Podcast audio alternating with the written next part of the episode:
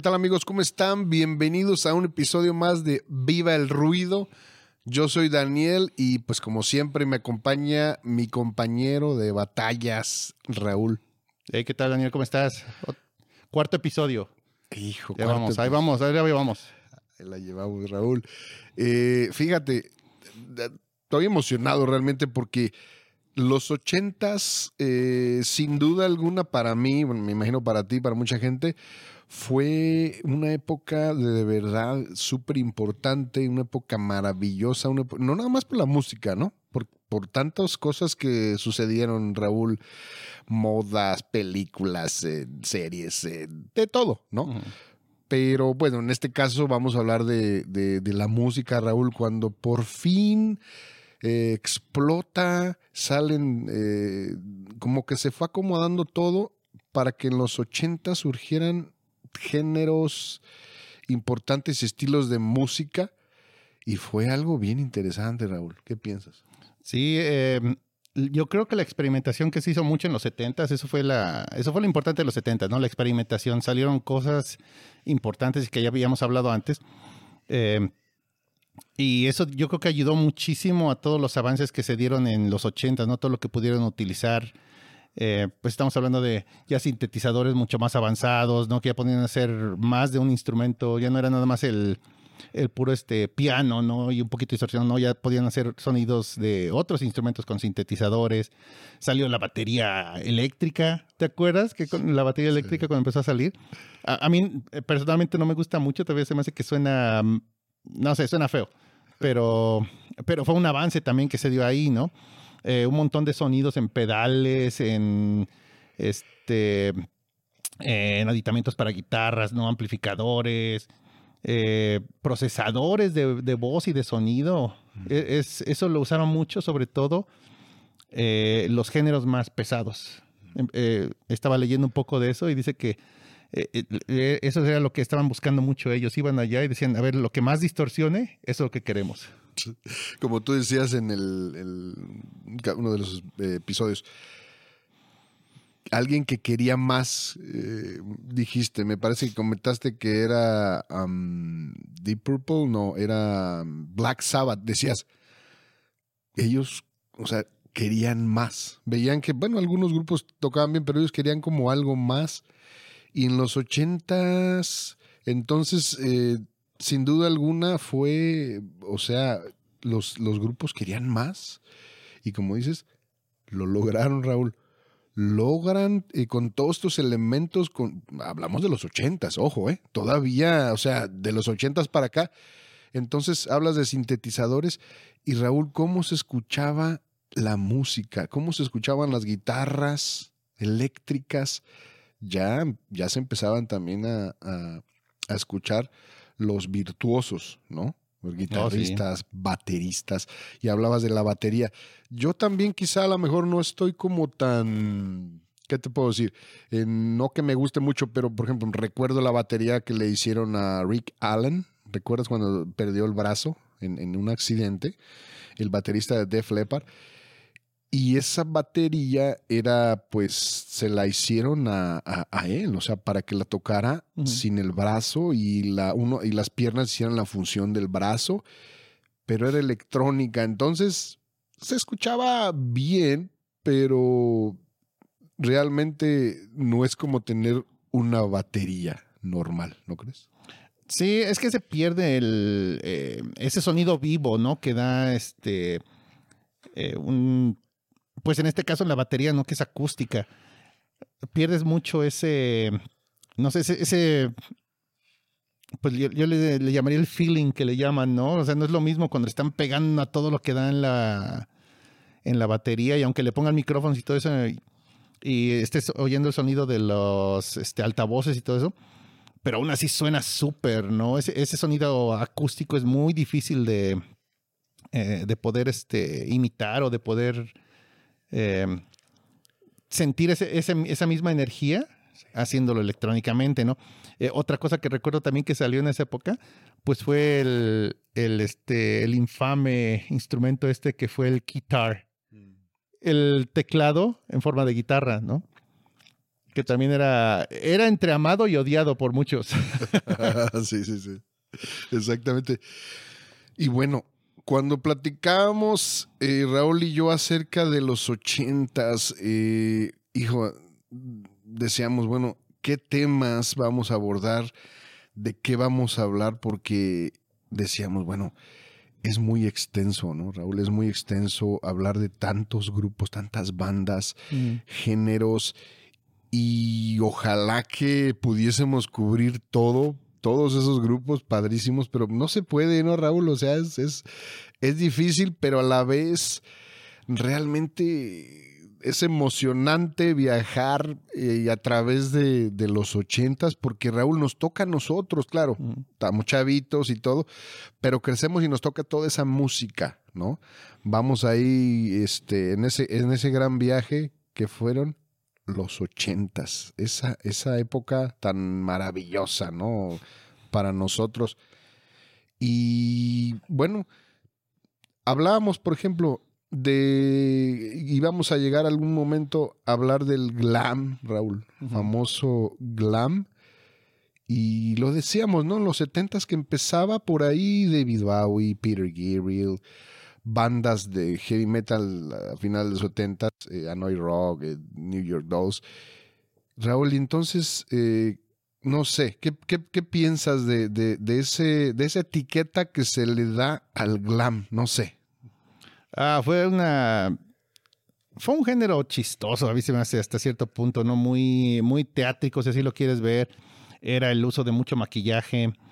Ah, seguían con lo que fue eh, Kiss, ¿no? Que empezó en los 70s. Eh, ellos, pues, ya bien sabido, ¿no? Empezar, fue uno de los pioneros de, de hacer el maquillaje en, en, este, en conciertos y todo. Era su, su firma de ellos, ¿no? Es, es, este, este maquillaje somos nosotros. Inclusive los conocíamos a ellos no por sus nombres, sino por sus apodos, ¿no? Es que era el, que este Chris era el gato, el demonio era Jean y el, así está ¿no? Star Child y Exacto. Ace. Y este, es, ellos hicieron así sus, sus personajes, así lo quieres uh -huh. ver, ¿no? Uh -huh. eh, en el glam ya lo que pasa después es que bajan un poco el maquillaje, uh -huh. pero lo usan más, este, eh, de una manera en, eh, lo estaba, estaba viendo un reportaje hace, hace, unos días y decía de una manera más, este, para verse entre más bonitos, decían ellos, o como mujeres. Wow. O sea, ese, esa es la idea de, de, de, ese glam, ¿no? O sea, que era, claro. que era tener ese look así, ¿no? Y, sí. y recordamos que era el, el, uso de leotardos, de pantalones entubados, ¿no? El cabello con un montón de gel. Sí. Eh, inclusive vi por ahí, cuando estaba en eso del glam, yo no sabía que Pantera empezó como glam. Uh -huh. Entonces, por ahí hay unas fotos donde están todos los integrantes con el cabello así, inclusive Vini, Vi. el de la batería que lo vi, dije yo, ay, ¿qué onda? Este Anselmo también lo vi, dije yo, no, se ve chistoso. Sí, vi, vi lo que, lo que dijiste. Sí. Empezaban. Entonces, eh, fíjate, ahorita que hablas de, de, los Kiss, qué interesante, porque los Kiss, sin duda alguna, fue una banda icónica y no sé, para mí... Um, no puedo decir que eh, está entre mis grupos favoritos, entre mi top ten, no, no sé cómo explicarlo, Raúl. Lo vimos en concierto un par de veces y es padrísimo, fue padrísimo. Hacen un espectáculo de otro mundo, ¿no? Se visten también de una manera con esas botas y todo ese rollo. Yo en los ochentas pues, estábamos chavitos y ya este grupo, ¿qué onda? ¿no? Un amigo le encantaba y dice, ay, no sé, daban hasta miedo.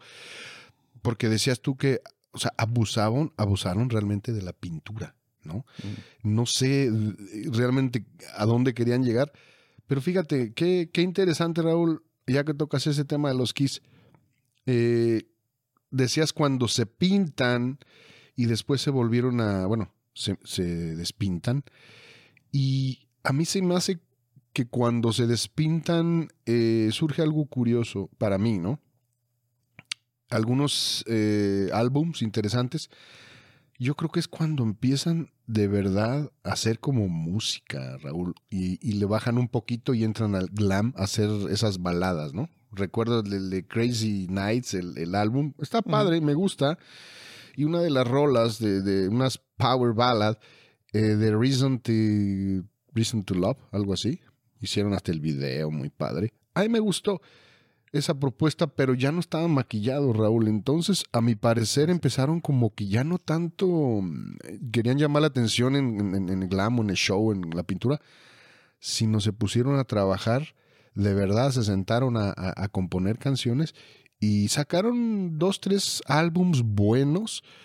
Y, y, son de esos grupos que han tenido sus, sus baches, Raúl, ¿no? Sí. Sus bachecitos.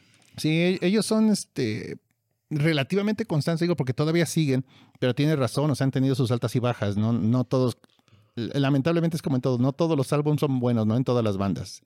Es muy difícil que tengas una carrera muy larga y que todos tus discos sean éxitos. Es muy difícil. Eh, yo recuerdo que el evento del año, en que fue 82, creo. El evento del año fue cuando dijeron Kiss se quitó la pintura. Sí. Y entonces, este, el primer video que yo recuerdo haberlos visto ya a Kiss Kiss fue el de Lick It Up, mm. donde ya salen sin, sin pintura ellos, ¿no? Y lo estaba viendo y decía yo, ay, no, no inventes, ¿no? Y muchos comentaron, dicen, no, mejor que se la pongan otra vez, ¿no? Póntela, porque... Pero sí. eh, al menos yo siento que ese, el disco donde sale Lick It Up, se oía muy bien, ya se oía más como tipo heavy. Mm. Eh, con, tenían ellos todavía un poco del glam porque su ropa así lo hacían, ¿no? Chamarras de cuero, pantalones de tubo, eh, eran botas entre vaqueras o, o, de las que usan los, los motociclistas. Eh, el cabello seguía igual. Ellos nunca, ellos nunca han cambiado su cabello, siempre ha sido así tipo glam. Eh, pero para mí la, mi, la, canción que más me gusta de Kiss es Lick It Up. Esa canción me encantó, la oí no sé cuántas veces eh, que la estaban pase y pase en, en televisión, ¿no? Y yo creo que después tenemos que hablar mucho más de Kiss, porque no, ahorita nos podríamos aventar todo, el, sí. todo esto de Kiss, pero tenemos que irnos rápido, que son ochentas, ¿no? Sí, sí, sí, sí, ya. Terminamos a los Kiss, pero vamos a, a, a retomarlo sí. más adelante. Sí. Oye, ¿ves que te decía eso de que lo estaba yo viendo a cada rato en televisión? Sí. Y ahorita algo para que eh, empieces tú a comentar un poco de eso es de MTV. Oh, Así perfecto. que dale. Con MTV. Fíjate, Raúl, en MTV, lo que fue MTV eh, nace en el 82, ¿no?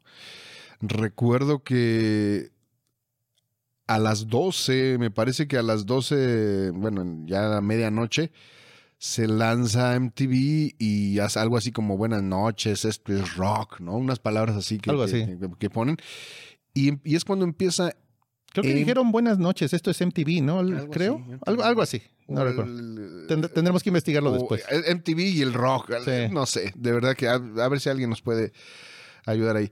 Entonces Raúl empieza esa, ese network tan importante, esa plataforma que vendría a, pues, a ayudar de alguna manera a muchas bandas que estaban por ahí desperdigadas, unas, muchas bandas que querían pues llamar la atención, querían que la gente los escuchara, ¿no?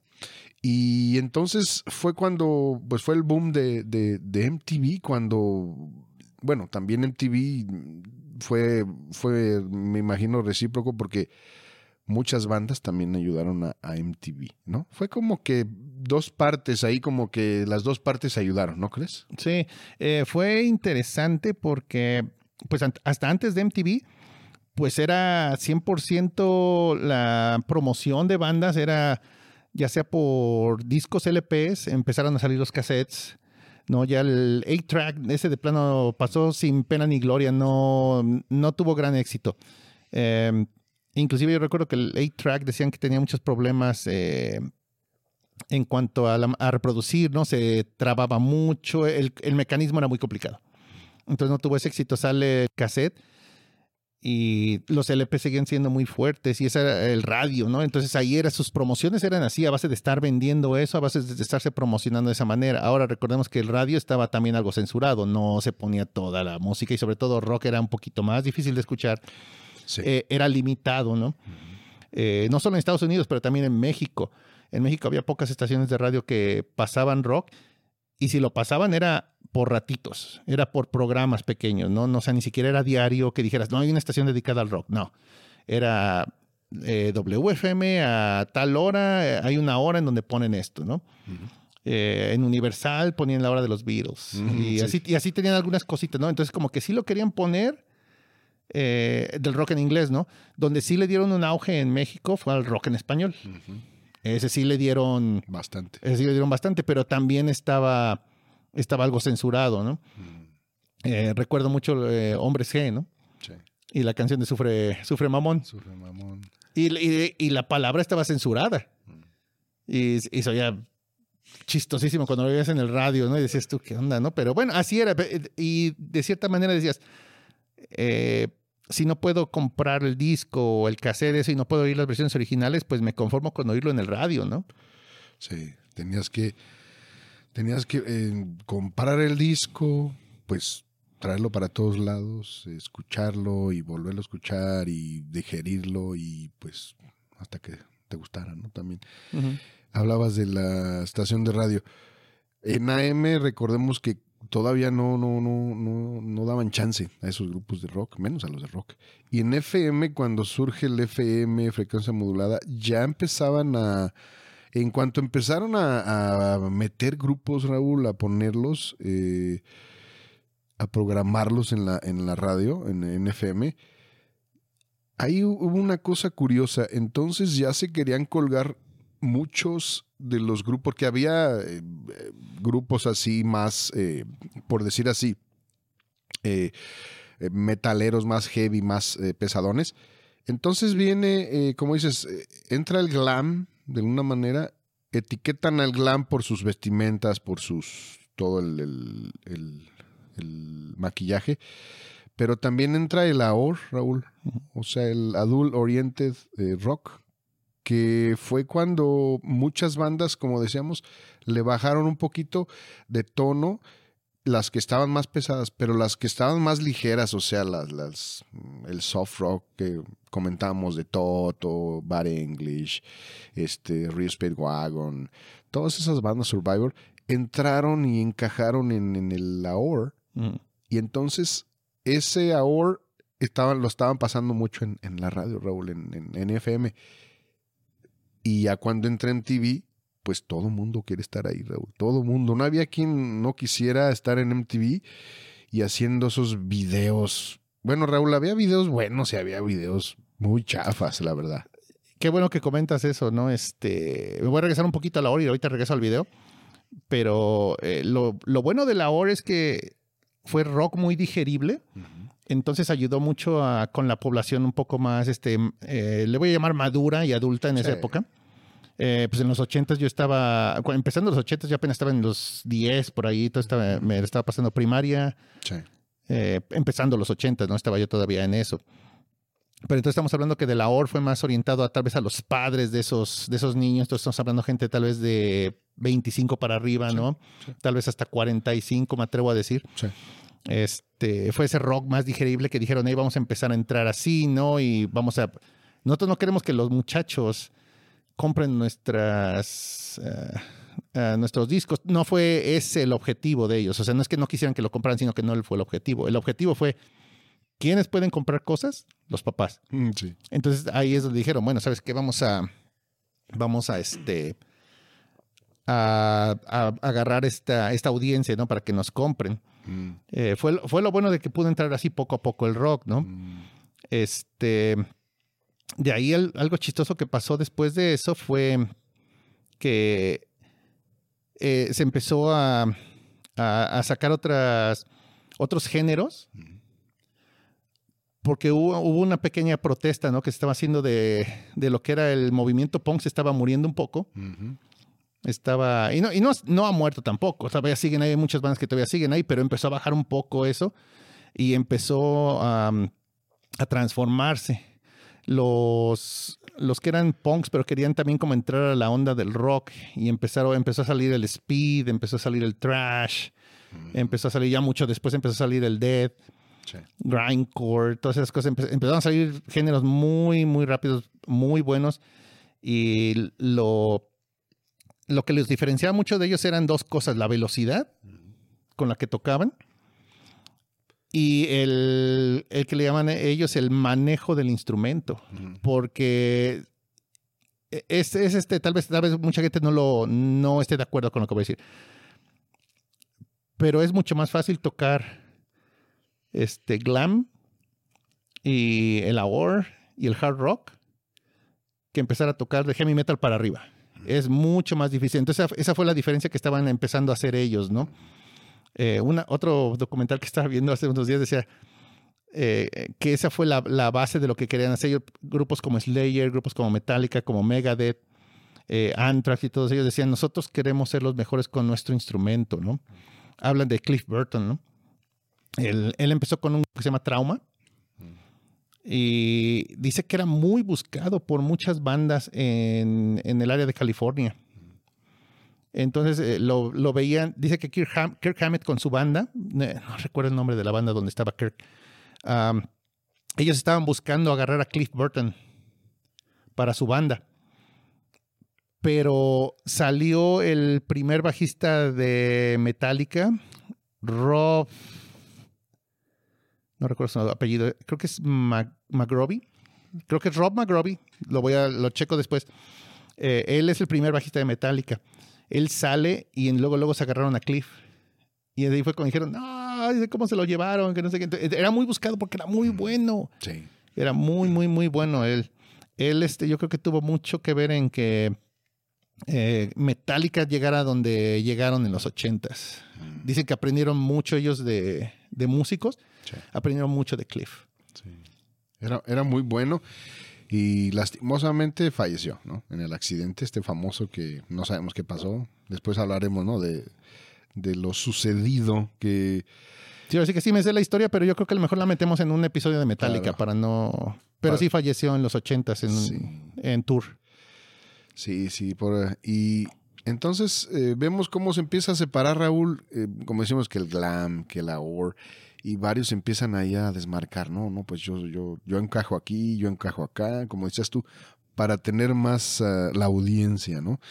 Y entonces surgían grupos que es lo más chistoso, que se maquillaban, por ejemplo, Poison, eh, Rat, eh, Motley Crue, Faster Pussycat, eh, infinidad. Y como dices, como que había esa separación, ¿no? Porque la música que tocaba Guns N' Roses cuando empezaba, pues como que no encajaba, ¿no? En el glam. O sea, estaba medio locochones, ¿no? El, el cuando, cuando todavía tenía buena voz, porque ahora ya canta como el Mickey Mouse. Pero entonces, eh, te digo, ese, este rad y esos entonces, y lo vuelvo a, y lo vuelvo a decir, eh, el glam era más simple sello para diferenciarlos de, de su vestimenta más allá de la música, porque la música se escuchaba igual, ¿no, Raúl? O sea, el heavy metal en ese momento decías Quiet Riot, Twister Sister, se escuchaba así como que parecido. Claro que como se empezaron a pintar y otros querían verse mejor, ¿no? Y otros, el trash, ya ves que se vestían así con camisas así, era diferente, entonces no querían ser trasherones o speed estos grupos. Pero al final, Raúl, también tuvieron todos tuvieron su lugar y su público. Metallica, Megadeth, Death, ¿no? esas, eh, esos subgéneros tuvieron también bastante aceptación con, bueno, con cierta popularidad. Sí. Eh, ahora que comentas eso de, los grupos, no que quisieron ser de, estamos hablando de, de, más de metal y contra el glam y el hard rock, ¿no? Eh, comentan de Slayer, si mal no recuerdo, Kerry King fue el que comentó que decía que cuando ellos formaron Slayer, una de sus metas fue decir, no, nosotros odiamos este, los bonitos, estos cuates, y es lo que te digo, no los cuates estos bonitos que traen el maquillaje y que se parecen, así dice él, parecen mujeres. Dicen, nosotros no, no, no, dice, nosotros somos totalmente anti eso, dice. Entonces ellos empezaron a hacer su onda de, de hacerlo más rápido, más agresivo. Y su idea de ellos fue hacer así de, no, pues nosotros somos el, el el rock mucho más pesado, más agresivo, pero somos, nosotros vamos a quedarnos en feo, ¿no? O sea, en, mm. este, nuestro estilo de, vestir va a ser así de... Ah, sí, lo que, sí, como quiera que sea así, más, más vago, si lo quieres ver así, ¿no? Em, entonces eso era, era lo que estaban ellos intentando, intentando hacer, ¿no? Eh, y de ahí eso se propaga mucho en varios, este, varios países, ¿no?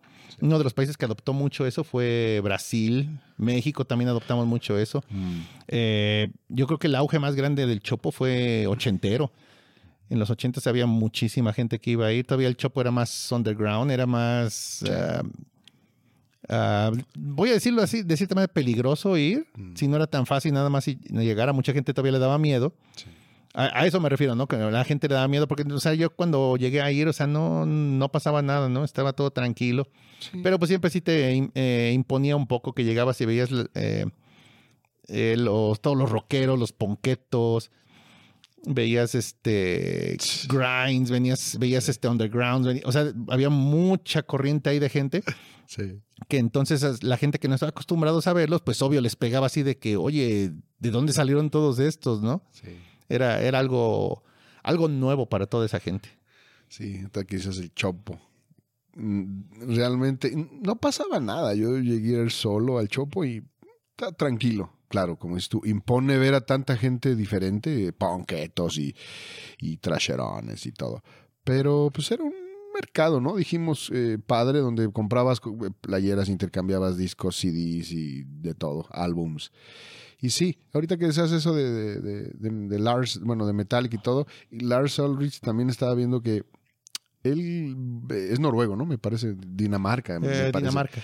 Entonces cuando llega, él quería eh, se dice que él quería eh, tocar o adoptar, eh, hacer como aquellos grupos que salían de la nueva ola del heavy metal británico, ¿no? Pues Raven, este, Tigers of Pantang, Def Leppard, Iron Maiden y Saxon. Entonces, cuando llega aquí, lo, chistoso es que no tocó esa música, sino se fue lo más, este, como más trash, más agresivo y al final, pues, un grupazo metálica, ¿no? Pero bueno, venían estas bandas, ya que lo, ya que toco el tema, venían estas bandas también eh, de los 80, Raúl, eh, de, Europa, de, Inglaterra, bandas tan importantes como Iron Maiden, o sea, icónicas, Def Leppard, eh, Saxon, venían eh, fuertes, venían fuertes a Estados Unidos y también, eh, cierto, tuvieron mucho, pegaron mucho también con MTV, regresando un poco a MTV. Hubo grupos que a lo mejor no les hacía falta, pero había grupos que sí, que venían de fuera. A Def Leppard fue uno de ellos que hicieron su, su, su, su, video que lo repito, no todos, Raúl, los videos fueron buenos. ¿No te ha pasado, Raúl, que vas escuchando, escuchas la música, oye la música y no sé, como que tienes una idea o tú armas en tu mente, por decir así, lo que dicen o lo que hacen, o tú armas tu propio video en la mente. Cuando ves, y yo sé que a ti te pasó, cuando ves el video en MTV y ves un video chafa, a mí me tocó, uno de ellos de Flepper, me encantaba la música y de repente veo el video y digo, qué feo video. No, no, no, no, no sé si dije, ay, ya no me gusta esta canción, pero a eso me refiero, que había videos buenos y videos malos y MTV empezó a trabajar con los grupos, Raúl. Entonces empezaba a trabajar con Duran Duran, por ejemplo, que tenía sus, sus, este, videos y entraba entonces, ¿quién te parece? The Flag of Eagles, ese tipo, el New Wave, ¿no? También como que aprovechan, aprovechan y, entran a MTV. Eurythmics, este, The Cure, The Patch Mode, tantas bandas, Raúl, que como dices, el punk no se terminó, pero bueno, estuvo el post-punk, que a lo mejor fue más tranquilo. Hay ciertas bandas de Suicide and the Banshees, este... R.E.M., creo que hasta R.E.M. del New Way, creo que un poquito de, de, punkecito, pero hubo grupitos así interesantes, ¿verdad? Sí, hubo, grupos interesantes. En México le conocimos mucho de eso como underground. Eh, yo recuerdo, por ejemplo, de, de, ese movimiento, pues era The Cure antes de ser tan, tan famosos. Ellos eran del movimiento que decían underground, así lo llegamos a conocer en México, ¿no? Bauhaus, era también de, ese, de esa música que era muy electrónica, pero muy oscura.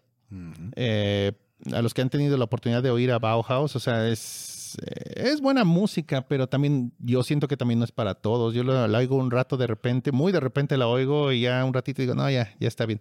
Pero tengo amigos que les gusta muchísimo, ¿no? Para ellos Bauhaus es lo máximo, ¿no? Eh, grupos que salieron de ahí, como dices, post-punk, eh, los Smiths, ¿no? Donde después sale Morrissey. Eh, salen varios grupos en Inglaterra, ¿no? Que siguen y los grupos que continúan con el punk, pero eso ya no me acuerdo si fue en los 80 fue eh, grupos como Bad Religion, Rancid, DRI, um, que era Había otros por ahí, se me- ahorita se me fue el nombre de otro, pero esos son de los que más yo recuerdo que estaban ahí. Em, eso fue en el post-punk, ¿no? En, en lo que es ya este... eh, también te digo, de, de nuevo regresando eso del punk, ¿no? Que eh, en Estados Unidos que empezó a terminarse eso y empezaron a salir grupos más este, pesados, ¿no? Entonces em- se hizo el grind. El grindcore, eh, le dicen que el padre es Napalm Death, eh, con el álbum Scum. Ese fue el, el que dicen ellos, "Est- aquí nació el grindcore. Y yo estaba leyendo todo, un poco de eso y vi un documental acerca de eso y es bien interesante ver cómo la música de ellos no es este, no tiene un mensaje eh, satánico, por así, eh, por decirlo, ¿no? Que siempre se le ha eh, dado eso, ¿no? El mensaje satánico es del rock y el metal y todo eso. Claro. El- los mensajes de Napalm Death son todos eh, políticos y de protesta. Ellos, eh, un- el, el disco de Scum, este, por ejemplo, hay una canción que es, están contra los nazis, hay otra canción que están en contra de la industria de, de lo disquera, ¿no? La industria disquera, por lo mismo de eso de que en, en los 80 fue algo bien interesante el ver cómo se le daba el apoyo a, pues, a lo que vende, ¿no? El pop, el rock más ligerito. eh, cosas así. Y el, y el rock era así como que, ay, pues a ver si, si entras aquí te damos aquí un rato, ¿no? Eh, hablan de, de todas esas, este, eh, pues eso que han tenido ellos que luchar, ¿no? En contra de eso. Muchas de esas bandas tuvieron que hacer, este, pues ir como aroma y teatro para poder tener discos, para Sí. poder tener, este, tours, para poder hacerlo, la verdad. Brutal Truth aquí en Estados Unidos, les costó trabajo hacerlo todo eso. Em, había otro, Terrorizer. Ellos son de, de, eh, California. Y esa banda yo creo que hubiera podido dar muchísimo más. E- esa historia es- está interesante, no es, no es muy larga, pero está interesante de cómo una banda que tenía tanta promesa se acabó bien rápido. Sí. Y así hay muchas bandas, Raúl, como dices tú. Entonces, eh, veíamos cómo en TV, la plataforma, no solamente entraban, este, porque entraban de todo. O sea, entraron trash, entraron speed metal, entraron este new wave, eh, post-punk, hard rock. Y hablamos de Led Zeppelin y Deep Purple, Black Sabbath. Entonces, en el ambiente, podemos decirlo, o en el género de trash y speed. Entonces aquí teníamos a Metallica, un buen referente, a Megadeth, ¿no? Se venía Megadeth muy interesante, que bueno, cuando corren a, a, a Dave Mustaine, pues arma su propia banda, muy buena. Le costó un poco trabajo, ¿no? A los dos, de alguna manera Sí. les costó trabajo y a Dave Mustaine, pero bueno, sacó la casta y hoy por hoy es un grupazo Megadeth. Testament, se venía Anthrax, ¿no? Anthrax. Y así varios, varios este, grupos buenos, Raúl, aquí en Estados Unidos y en Europa, bueno, ya vimos que se venía la ola británica, pero también eh, se venía, bueno, estaba también el rock, el metal progresivo ya empezaba con ciertas bandas, ¿no? También interesantes como, bueno, Fates Warning, Warlord. Eh, había bandas muy buenas y se terminaron rápido, fíjate. Hubo bandas que también de, de- metal progresivo que se acabaron muy rápido. Desafortunadamente buenísimas, pero hemos mencionado lo que está atrás de, es- de ellos, las disqueras, managers y todo. No, no se pudo concretar y los tours, o sea, los, los conciertos. Y bueno, Raúl, todo ese tipo de música, ¿cómo fue de verdad explotando en los ochentas, ¿no? Y había pop, mucho pop como Michael Jackson, Madonna, Prince, todo lo que hicieron Raúl, ellos. Sí, también contribuyeron mucho. En, eh, MTV les ayudó mucho y contribuyeron mucho al, a, la, a la música, ¿no? Eh, Michael Jackson tenía por ahí este tono, un poco de incluyó algunas guitarras eléctricas en algunas de sus canciones. Eso también ayudó un poquito a la aceptación de, del rock, ¿no? Eh, lo mismo pasa con Prince. Eh, y comenta, ahorita que, que hablaste de Prince, eh, recuerdo que empezó por eso, por una canción de Prince, fue que empezó el grupo de, de esposas de algunos senadores en Estados Unidos que quisieron ah, censurar la música, ¿no? Es por una canción de Prince, Claro. mal interpretada. Es, y ese es el gran problema que pasó ahí, ¿no? La interpretación mala de letras de canciones los hace llevar a querer censurar eso, ¿no? Y dice que eso pasa porque entra la, eh, la esposa de un senador, entra al cuarto de su hijo, hija, no recuerdo, y está escuchando la canción de Prince. Escucha la letra y no le gusta. Y dice, no, no, no, ¿qué, qué es eso? ¿Qué es esta basura? ¿No? ¿Qué es esto indecente? Y entonces arma un grupo con otras este, esposas y están buscando censurar la, la música, ¿no? Dice, no, no, hay que censurar esto, hay que censurar esto, hay que censurar esto. Eh, total que hubo una audiencia en, eh, en el Senado eh, donde se presentan ellas y están presentando todo esto, ¿no? De decir esto es lo que está pasando, bla, bla, bla, bla. De la gente que fue a defender, o de los artistas que fueron a defender este, la música, pues fue Frank Zappa, que dio un muy, muy buen discurso cuando él habló de eso, ¿no? Y una de las cosas que decía él es, yo quiero vivir en un país donde el, el, este, el gobierno no le, no le diga a mis hijos qué tienen que escuchar o qué no tienen que escuchar. Dice, ese es mi trabajo como padre. Dice, yo tengo que decirles qué pueden escuchar y qué no pueden escuchar. Ese es mi trabajo. Dee Snyder, eh, de Twisted Sister, sin maquillaje, por cierto, eh, pero con chaleco así, todavía iba medio vestido así un poquito de, de este Ah, de concierto, no así cuero y demás, pero sin maquillaje, también fue y dio un, muy buen discurso. Ese vale la pena si lo pueden, y si lo quieren escuchar o si lo quieren leer, se encuentra en internet. Eh, también da un muy buen un muy buen este discurso, perdón, de eh, defendiendo la música, ¿no? Hay otro ah, otro cantante, pero no, no, no se me escapa de la memoria quién fue Creo que era alguien más pop, por eso se me, se me pasó. Porque yo recuerdo a Zappa y a, y a Dee Snyder que, que, hablaron de. Oh, John Denver, perdón. John Denver fue también a hablar, hablar de eso. De él sí no, no escuché su. Su este. su... sí, su discurso. Pero al final lo que, lo que, se, lo, que se logró fue poner el Parental Advisory Explicit Lyrics en, en los discos. Mm. Entonces con eso asegurabas de cierta manera que los discos que fueran a comprar este, los jóvenes, eh, ya sabían, al menos tenían eso de que, hey, cuidado con lo que está diciendo aquí, porque puede ser no apto para, para menores. Esa fue la, la idea, lo que se ganó. O, eh, que por un, por un lado dije, está bien, porque no se censuró. Simplemente se le puso una etiqueta de decir, hey, cuidado con esto, y ya. Ah. no pasó de ahí. Así que, bueno, está bien. Está, está bien. Y entonces, sigue, bueno, con todo esto que pasó, Raúl, seguía un concierto masivo, ¿no? Un concierto en el 85, me parece. Ah, eh, había eh, necesidad en África, ¿no? En Etiopía, me parece. Entonces se juntaron así como que de rock y de pop.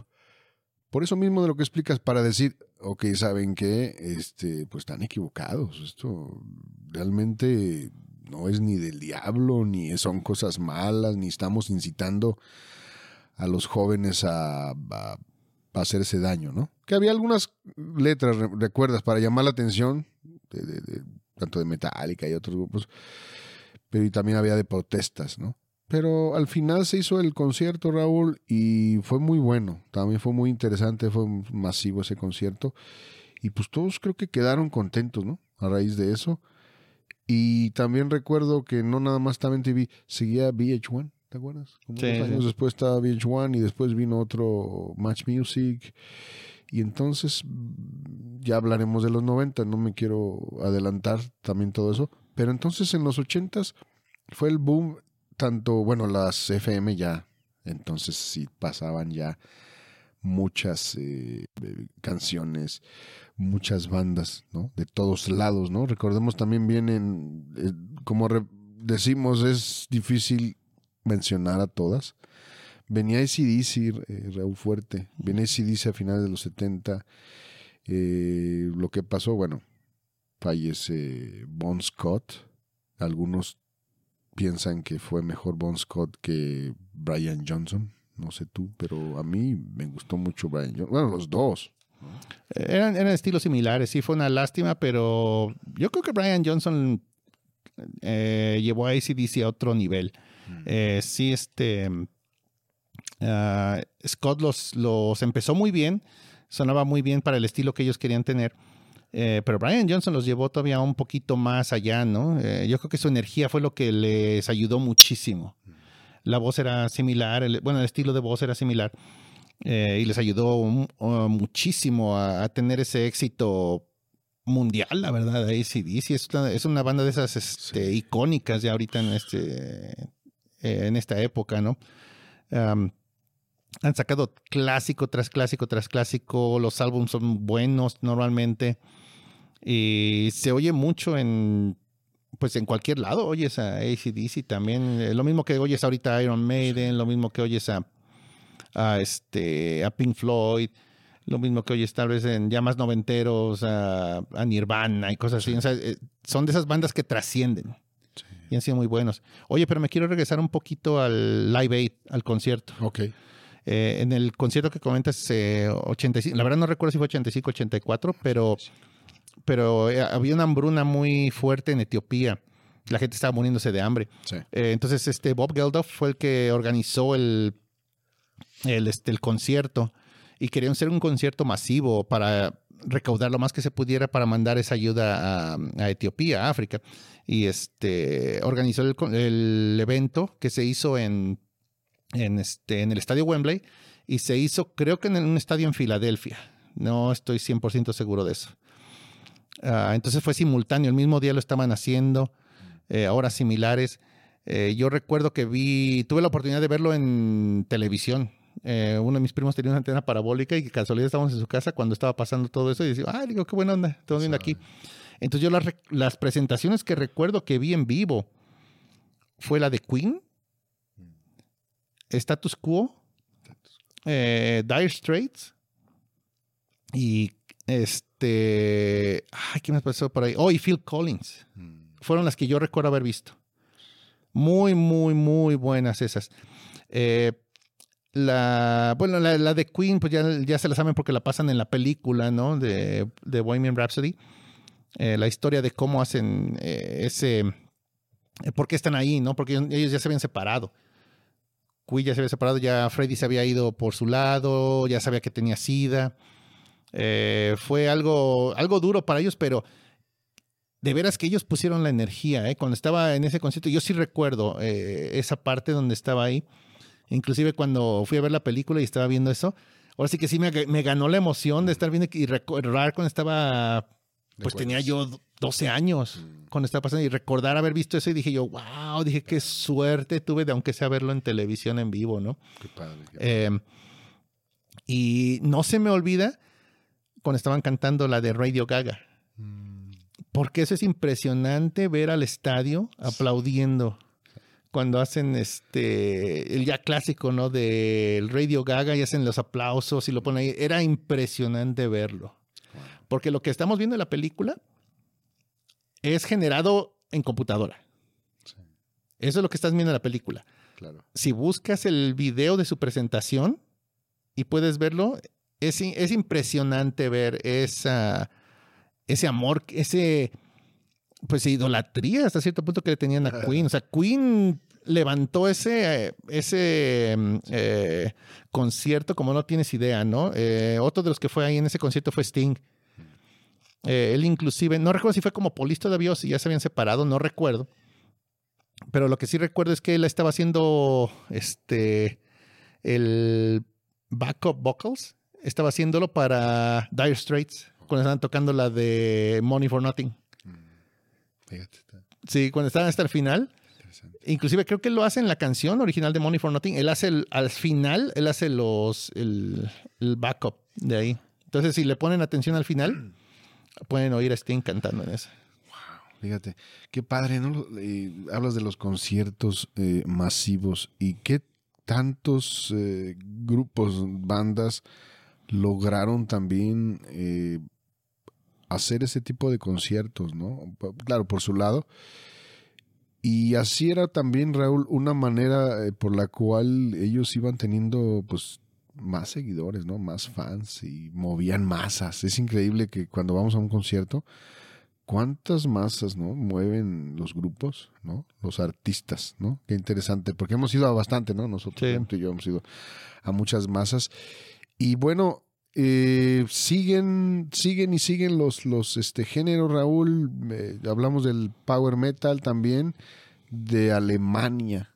Se vienen los, los famosos, el famoso power metal y buenos grupos, ¿no? Buenas bandas, este Blind Guardian, una de ellas buenísima, y uno de mis bandas favoritas eh, de power metal, y para mí los amos y señores y los meros meros, Halloween. Halloween, eh, sin duda, y las voces de Michael Kiske y todo eso, qué padre, ¿no? O sea, qué padre. eh, vemos, Raúl, cómo, cómo se van, este, van cambiando, van, la música empieza como a evolucionar, ¿no? Porque no nada más es un estilo de música, Raúl, ¿no? Porque antes hablamos de los 60, 70 y eran unos estilos más o menos por ahí. Pero en los 80 hablamos de que ya, o sea, tanta, tantas corrientes de, de- de música y tantos instrumentos, como dices, y se- también se viene el, el- el rock progresivo y el heavy metal progresivo, ¿no? Tantos, tantos grupos, ¿no? Qué interesante. Sí, ahorita que comentas de los instrumentos, también es, ahí es donde empezamos ya a ver más este eh, cambios en instrumentos también en cuanto a um, qué tan allá los quieren, qué tan lejos quieren llevar, ¿no? Su, Sí. su son- no solo su sonido, sino el, el ser los amos y señores de, de ese instrumento, ¿no? Se empiezan a ver las baterías masivas, ¿no? O sea, ya, la batería antes eran tres, cuatro tambores, un, este, un platillo, tal vez dos, Sí. y ya. Eso era, eso era. Y ya en los 80 es cuando se empiezan a ver, pero una cantidad exagerada de, de tambores, Claro, que la verdad, todos se tocaban, ¿no? O sea, o sea, yo, yo veía, por ejemplo, ya las, las actuaciones ya más ochenteras de, de Pink Floyd, y es una de las primeras baterías que recuerdo que eran enormes, ¿no? Eh, ya después estamos hablando de grupos ya más de hard rock y todo eso, y empezaron a sacar así, ¿no? Empezamos a ver guitarras dobles, guitarras de 12 cuerdas. Eh, empezamos a ver este eh, también los bajos empiezan a cambiar un poco. Creo que ahí fue donde se, introdujo el de cinco cuerdas. No estoy, no estoy seguro del dato de ese de cinco cuerdas, pero se empezó a experimentar, ¿no? Con este instrumentos ya un poquito más eh, eh, um, pues más complicados, la verdad, ¿no? Muchos, muchos de los eh, de los músicos tuvieron que reaprender a tocar el instrumento que ya dominaban, ¿no? Y entonces para poder dominar uno aún mucho más difícil. Ah, pero como comentaba Toño Ruiz de Coda hace poco, lo estaba viendo, dice que él este, aprendió a tocar después la de siete cuerdas porque hay una canción en particular que, que toca con cubo que no tiene caso, dice, llevar una guitarra extra nada más por una sola canción porque necesitaba tocar ciertas notas en esa canción. Entonces dijo, es mejor si compro, dice, unas cuantas guitarras de siete cuerdas, porque esas mm, puedo todas este, afinarlas igual y puedo tocar esa nota que me está faltando en lugar de estar llevando una guitarra especial para tocar esa canción. Eh, por ejemplo, que es diferente a lo que hace luego, por ejemplo, Steve Vai. Steve Vai luego va y saca su guitarra y está tocando cierta, cierta canción, no sé qué, y luego de repente pasa otra canción y saca otra guitarra, ¿no? Que tal vez nada más usó para esa canción. La guarda y la que sigue, ¿no? Y así. Es, es impresionante verlos, ¿no? Joe Satriani y todos ellos que son Sí, este, todos unos virtuosos de guitarra. sí. Eh, Randy Rhodes también. eh, él lamentablemente también falleció joven. Mm, Entonces no, tal vez no dio, es- o no pudimos verlo, ¿no? Eh, en esta semana también eh, se conmemora el nacimiento de Stevie Ray Vaughan. También buenísimo, dice que tendría ahorita se- 69 años. Se fue joven, ¿no? Sí, se fue muy joven. Sí. Y buenísimo. Sí, buenísimo. Y bueno, entonces hablas de ya de guitarristas, bueno, de bateristas y guitarristas famosos, ¿no? También que, que y cómo es padre seguirlos, ¿no? También a mí me encanta seguir a los a los eh, guitarristas también virtuosos. Pues Ingrid Malmsteen, ¿no? Tienes a Ingrid Malmsteen, Joe Satriani, que los fuimos en concierto, ¿te acuerdas? A. Joe Satriani, vimos a Steve no hace mucho vimos a Steve impresionante. Me tocó ver también en algunas veces a un par de ocasiones a Eric Johnson, padrísimo. eh, y bueno, se- ¿cómo hay, o sea, tantos y tantos guitarristas, ¿no? Música, pero también se venían músicos este, impresionantes, Raúl. Gary Moore y, o sea, infinidad de, de músicos que de verdad, como, como decíamos, para, para mí, realmente los ochentas fue totalmente ese, ¿cómo podemos decirle? Ese boom, esa explosión, esa, donde pareciera que por fin se encontraba ya eh, todos esos grupos ya tantos grupos interesantes por fin salían ya, ya a, a, tocar y a, y a dar a conocer tanta música bonita, Raúl. Sí, sí hubo mucha, mucha este, oferta de música. Había para, para todos los gustos había.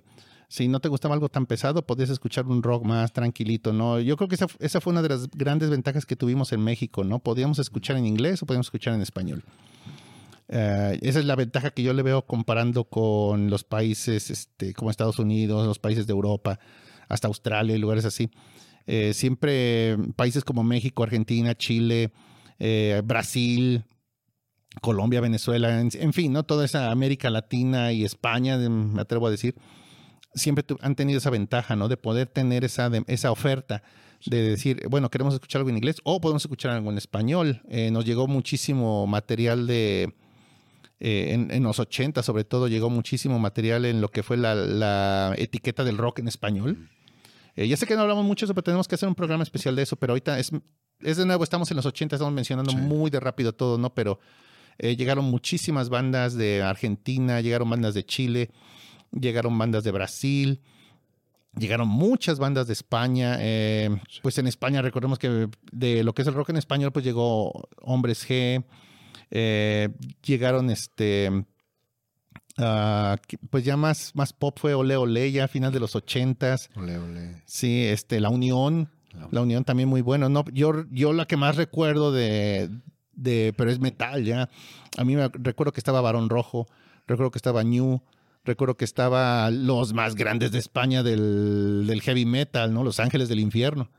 Esos fueron los que siempre fue también este, el equivalente, yo siento que de lo que Iron Maiden fue en muchos otros lugares, sí. en cuanto a censura, en cuanto a decir, no, esto está, es demasiado satánico, sus mensajes o no sé qué. Mm. Eh, Ángeles del Infierno fue muy similar la, por su propuesta que daban, ¿no? Es un rock muy, bastante pesado, no digo como muy pesado, bastante sí. pesado. Eh, sus mensajes eran eran este, también similares a los que daba Iron Maiden. Tenían una canción que se llama 666. sí, sí. Tenían este, Moriré con las botas puestas. Sí. Eh, tenían sus baladas, ¿no? Al otro lado del silencio. Y, o sea, así que lo que me gustó de ellos es que dieron variado. Empe eh, así como tocaban speed y heavy metal, tocaban las, las clásicas power ballads, ¿no? Sí que se hizo muy, eso fue lo que le ayudó mucho yo creo al, al rock y al metal, en, no solo en México, sino en todo el mundo, sí. para ser aceptado con las power ballads. Exacto. Esas este, le abrieron mucho las puertas, ¿no? Estamos hablando de Every Rose Has Its Turn, de Poison, eh, estamos hablando de High Enough de Damn Yankees, ¿no? De, había, había, un montón de esas canciones, ¿no? Se hizo muy popular, eh, fue algo muy este, comercial. Comercial. Is, is, the, is This Love, ¿no? Ándale. Is This Love, de Whitesnake, se venía Whitesnake Carry de, de Europe y tantas bandas, eh, como dices, es, es, increíble y no podemos mencionar a todas. Y fíjate, ahorita que decías bandas de España, ¿no? Barón Rojo, Sangre Azul, todos esos. Ellos eh, de alguna manera estaban como más influenciados en, de Europa, de alguna manera, todas esas bandas. Y en México llegaron después por los medios de comunicación y todo. Igual, pasó parecido, ¿no? De la aceptación. Eh, pero ya llegaron después. Y qué buenas bandas, a diferencia de otros lugares de Chile, de Argentina y México, que en México tenía otras propuestas diferentes, 70s, 80s, era diferente. Que sí hubo por ahí algunas bandas, ¿no? Porque estamos pegados a Estados Unidos. Pero llegaba más lo light, ¿no? Dices que, que, no sé, Enanitos Verdes, llegaba Charlie García, padrísimo, Fito Páez, este, Radio Futura, Danza Invisible. Híjole, a mí me encantó esa, toda esa onda que llegó Raúl en los ochentas. Fue bienvenida siempre. ¿eh? Y hay unas estaciones de radio que, que las ponían. Oh, fue increíble. Como decías tú, que los hombres gay y todo ese rollo. Cuando llega Soda Stereo, uno de los grupos más importantes eh, en Argentina. ¿no? Soda Stereo. Yo recuerdo, escuchaba y escuchaba, los, el CD Nada Personal y para todos lados lo andábamos trayendo, ¿no? Me imagino también en las fiestas, ¿no? Era lo de ley poner en las fiestas, ¿no? Sí, sí, ese, era clásico de, de, nuestras fiestas allá en México, era llevar ese de Nada Personal. Uh, sobre eso se escuchaba mucho, ¿no? Cuando pasa el temblor, también una de las que siempre escuchábamos en las fiestas, ¿no? Eh, la propuesta de Soda Stereo fue muy buena porque fue un, un new wave combinado con un rock latino muy, muy padre. Eh, tenía buenos músicos, ¿no? Sí. Eh, pues Cerati era buenísimo cantando y tocando, ¿no? Z estaban, o sea, tremendos músicos ellos también. Fue una muy buena propuesta, ¿no? En México tuvimos, yo creo que el más fuerte fue Caifanes en esa época también llevaron mucho ellos ese, esa nueva propuesta de ese rock, rock en español que le llamaban, ¿no? Rock en tu idioma. Así, así, lo, así lo, lo, catalogaban allá, ¿no? Empezó a salir este, ya más fuera de los, bueno, eh, ya después, este, casi al final de los 80, pues empieza a salir como Café Tacuba. Antes empezaba a salir Maldita, Vecindad. Eh, había esas propuestas, ¿no? De ese rock más popular, más rock en tu idioma. El, el heavy metal todavía lo estaba, lo estaba siguiendo con Cristal y Acero, Megalodón, Luzbel. Eh, y en el metal más pesado, pues empezó Transmetal, empezó a salir Transmetal, que fue el que ha, llevado la bandera del Dead allá en, México, Leprosy. Eh, más este, en, el speed y todo eso está Inquisidor. Eh, más en el punk está, creo que son Garrobos sectacore, en el ska, también que son post-punk. hay, hay muchísima oferta en México de, de casi todo. Yo creo que en los 80 fue donde se hizo la oferta musical en México de pues un número ilimitado de géneros y un, una una gran mezcla de nuevos géneros, ¿no? Que se hicieron, porque empezaron a agarrar y se decían, oye, nos gusta el punk, nos gusta el metal, nos gusta el regional mexicano. se, hizo un, se hizo un relajo, pero hay, hay, propuestas muy buenas. Por ejemplo, a mí Maldita Vecindad me gusta mucho. Eh, Café Tacuba. Café Tacuba es, es este, otra propuesta muy, muy diferente y, muy interesante, ¿no? Eh, tal vez haya gente que no les guste mucho. Y si escuchan, por ejemplo, el disco de Re, mm. es en donde más dan ellos en cuanto a música. Es donde más te dan la oferta de que casi para todos hay. Sí. Porque está la de, la que a mí me encanta, pues es la del borrego, que es como un, un techno punk. Así, y está muy rápida, muy, muy, muy, muy padre. A mí me encanta esa canción, ¿no? Y me identifico mucho con esa canción, sobre todo con la parte donde dice que que en las tocadas la neta es el slam, pero en mi caso sí le entro al tropical, ¿no? Y en las fiestas, y me acuerdo, pues en las fiestas sí andamos bailando, ¿no? Y todo eso. Sí. Este, a mí me gusta bailar con mi esposa, entonces sí, me ven luego así y dices, pues, ¿de dónde sacaste lo rockero? Y luego andas ahí bailando cumbias, ¿no? Pero eh, así es la, es, es, este parte, yo creo que de nuestra cultura, ¿no? La eh, latina tenemos ese, ese ritmo de nosotros y nos gusta la música, ¿no? O sea, yo, yo no me vas a escuchar, eh, no, no vas a ver este, escuchando música que es para bailar, ¿no? Para fiestas, por ejemplo, lo que son cumbias, salsas, merengues y todo eso, yo no lo voy a estar escuchando, ¿no? Pero pues es lo que me gusta cuando estoy en una fiesta porque voy a hablar con mi esposa. Lo que me gusta escuchar a mí pues es el rock, el metal, el punk, el ska, si quieres, ¿no? Pero me gusta más, más cosas así. Pero es lo bonito, ¿no? es, lo, padre de, también de la música, ¿no? Es ahí para todos y no porque seas este digamos que rockero de hueso colorado, pues no quiere decir que no vayas a, a, despreciar otra cierta música, ¿no? Sobre todo algo que disfrutas con tu pareja o cuando estás con un grupo de amigos, o estás en una fiesta de nuevo, en una fiesta, una reunión, una celebración, pues es música alegre para divertirse, para celebrar. Pero y el rock es más para disfrutar.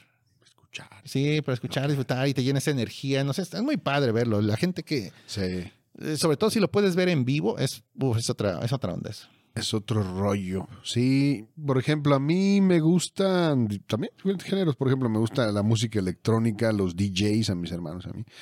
Nos encanta, hemos ido a, verlos. Entonces, hay buena música, Raúl, ¿no? Salsa, pues nomás en los tacos.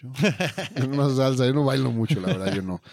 Pero pues me gusta escucharla. Toda la música es padre, Raúl. Toda la música de verdad es padre.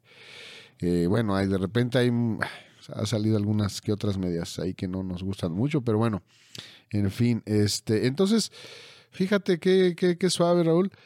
Y hablar de las mujeres también, porque se nos olvida, ¿no? Hablar de las rockeras, ¿no? Lita Ford, lo que fue Lita Ford, lo que fue Stevie Nicks y todas esas este, mujeres. De este lado en México, ¿no? Cecilia Toussaint, Kenny Los Eléctricos. Tantas mujeres también, Raúl, que, que padrísimo, tocaban, cantaban y y pues Raúl, ya se nos terminó el tiempo hablando, bien padre aquí, se emociona uno, ¿no? Como que se clava uno y, es padre, se nos ¿no? Fue, se nos fue el tiempo rápido. Yo creo que para el próximo vamos a hablar un poco más de las mujeres eh, en el rock, ¿no? bueno, vamos a seguir yo creo con ochentas, vamos a hablar un poquito más de mujeres. Entonces, hay muchos temas en los ochentas, es, es demasiado largo. Sí, sí, hay muchos temas y...